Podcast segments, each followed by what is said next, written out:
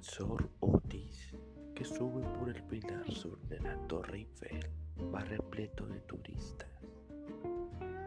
Dentro de la atestada cabina, un austero hombre de negocios vestido con un traje perfectamente planchado baja la mirada hacia el chico que tiene al lado. Se te ve pálido, hijo. Deberías haberte quedado en la planta baja. Estoy bien, contesta el chico, esforzándose por controlar su ansiedad. Me bajaré en el siguiente piso. No puedo respirar, pensó. El hombre se inclina sobre el chico. Creía que a estas alturas ya lo habría superado y le acaricia afectuosamente la mejilla. El chico se siente avergonzado por haber decepcionado a su padre, pero apenas puede oír nada por culpa del pitido en los oídos. No puedo respirar, tengo que salir de esta caja. El operador hace algún comentario reconfortante sobre los pistones articulados y el hierro pudelado del ascensor. A lo lejos, las calles de París se extienden en todas direcciones. Ya casi hemos llegado, se dice el chico mientras estira el cuello y levanta la mirada hacia la plataforma de salida. Aguanta un poco más. A medida que el ascensor se va acercando al observador superior, el hueco empieza a estrecharse y sus enormes puntales a contraerse formando una estrecha. Papá, no creo, de repente resuena un estallido en estacato. La cabina de una sacudida y se balancea hacia un lado de un modo extraño. Los dilachados cables comienzan a restallar sobre la cabina, golpeándola como si de serpientes se tratase. El muchacho se coge la mano de su padre. Ambos se quedan mirando mutuamente durante un aterrador segundo. Y de repente el suelo del ascensor desaparece bajo sus pies. Robert Landon se incorporó de golpe en un sillón de piel, todavía aturdido por lo semiconsciente ensoñación. Iba sentado a solas en la enorme cabina de un avión privado Falcon 2000EX, que en esos momentos atravesaba una turbulencia. De fondo se podía oír el zumbido uniforme de los motores duales Prana Señor London, crepitó el intercomunicador, estamos a punto de aterrizar. London se irguió en su asiento y volvió a meter las notas de las conferencias en su bolsa de piel.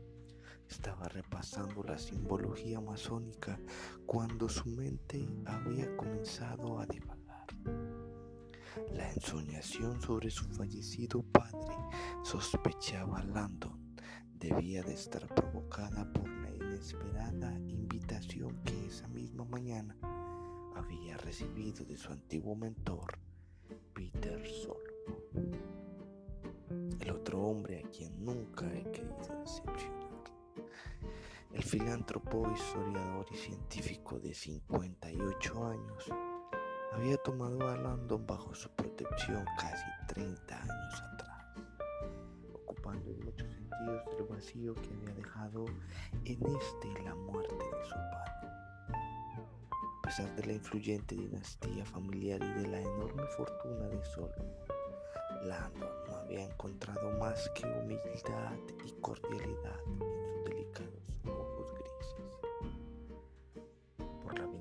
ventanilla Landon advirtió que el sol ya se había puesto, pero todavía pudo distinguir la esbelta silueta del obelisco más grande del mundo.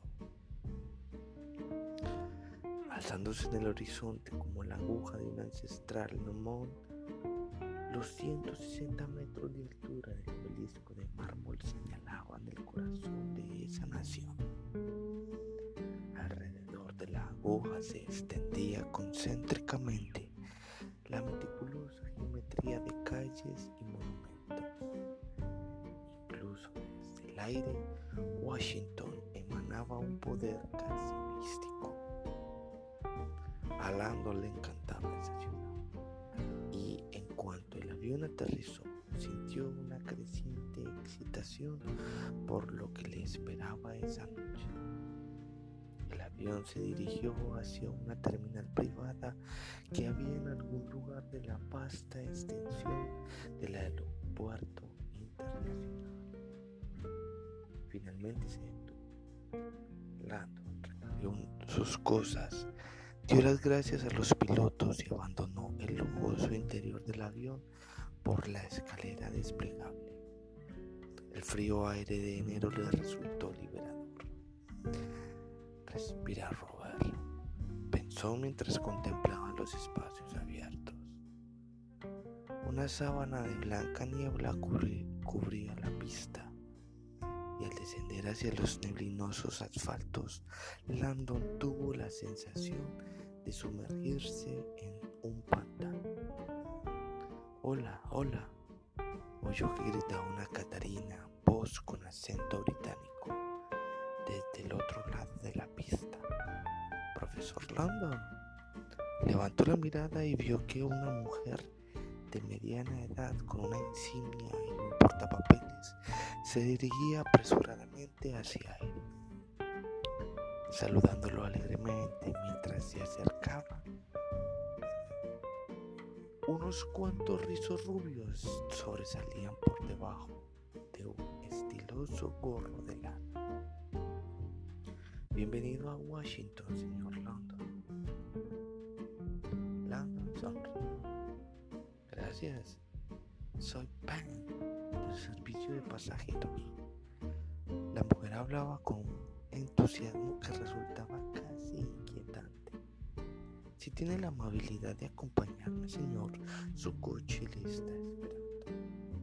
Landon la siguió por la pista en dirección al terminal, que estaba rodeado de relucientes aviones Una parada de taxi para los ricos y famosos. No quiero avergonzarle, profesor, dijo la mujer con pero usted es el Robert Landon que escribe libros sobre símbolos y religión, ¿verdad?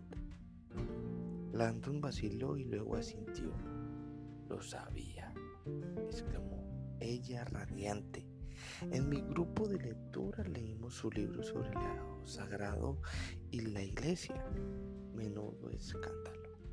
Está claro que a usted le gusta el brutal gallinero. Él sonrió. Bueno, en realidad mi intención no era escandalizar. La mujer pareció advertir que Landon no tenía muchas ganas de hablar sobre su obra. Lo siento, parloteó demasiado. Supongo que debe estar harto de que lo reconozcan, aunque en realidad es culpa suya, dijo mientras señalaba alegremente la ropa que él llevaba puesta. Su uniforme lo adelantaba mi uniforme. Landon miró la ropa que llevaba puesta. Iba con su habitual jersey de cuello una americana Harry de tweed, unos chinos y unos mocasines colegiales de Córdoba. La indumentaria estándar para las clases, el circuito de conferencia, las fotografías de autor y los eventos La mujer se, se rió esos jerseys de cuello alto que lleva están muy pasados de moda. Estaría más elegante con una corbata. Ni hablar, pensó él. Pequeñas sogas. Landon se había visto obligado a llevar corbata seis días a la semana cuando estudiaba en la Academia Phillips, etc.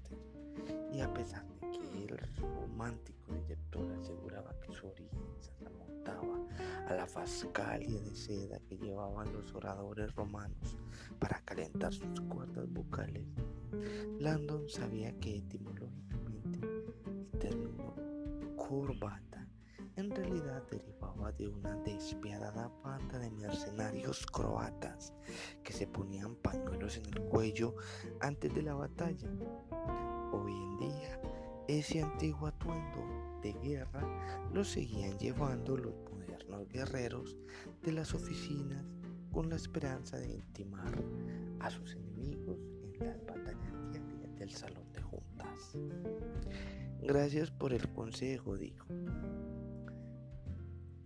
Lo tendré en cuenta en futuras ocasiones, dijo Landon tras soltar una risa ahogada. Afortunadamente, un hombre de aspecto profesional y vestido con un traje oscuro salió de un elegante Lincoln Town que estaba aparcado junto a la terminal y le hizo una seña. Señor Landon, Charles del servicio de limusinas Bellway, dijo y le abrió la puerta del asiento de pasajeros. Buenas tardes, señor. Bienvenido a Washington. London le dio una propina a por su hospitalidad y luego se metió en el lujoso interior del Lincoln El chofer le enseñó dónde estaba el control de temperatura, el agua embotellada la cesta con calientes segundos después, Landon avanzaba a toda velocidad por una carretera de acceso restringido, de modo que así es como vive la otra mitad. Mientras el chofer conducía el coche en dirección a Windows Drive, consultó su, su lista de pasajeros e hizo una rápida llamada. Servicio de limusinas Berway dijo el chofer con eficiencia profesional. Me ha indicado que confirmará el aterrizaje de mi pasajero. Hizo una pausa. Sí, señor. Su invitado, el señor London, acaba de llegar. A las 7 de la tarde estará en el edificio del Capitolio. Gracias, señor. Y colgó. London no pudo evitar sonreír. No ha dejado piedra por detallismo de Peter Solomon era una de sus más potentes basas y le permitía gestionar su considerable poder con aparente facilidad. Los pocos miles de millones de dólares en el banco tampoco hacen ningún daño, claro está. Landon no pudo evitar sonreír. Se acomodó en el lujoso asiento de piel y cerró los ojos mientras el ruido del aeropuerto quedaba cada vez más lejos. El Capitolio estaba a media hora, así que aprovechó el tiempo a solas para poner en orden sus pensamientos. Todo había pasado tan deprisa que hasta ahora no se había parado a pensar seriamente en la increíble noche que le esperaba cuánto secretismo el de mi llegada, pensó. Quien la idea no dejaba de hacerle gracias. A 16 kilómetros del edificio del Capitolio, una figura solitaria aguardaba con impaciencia la llegada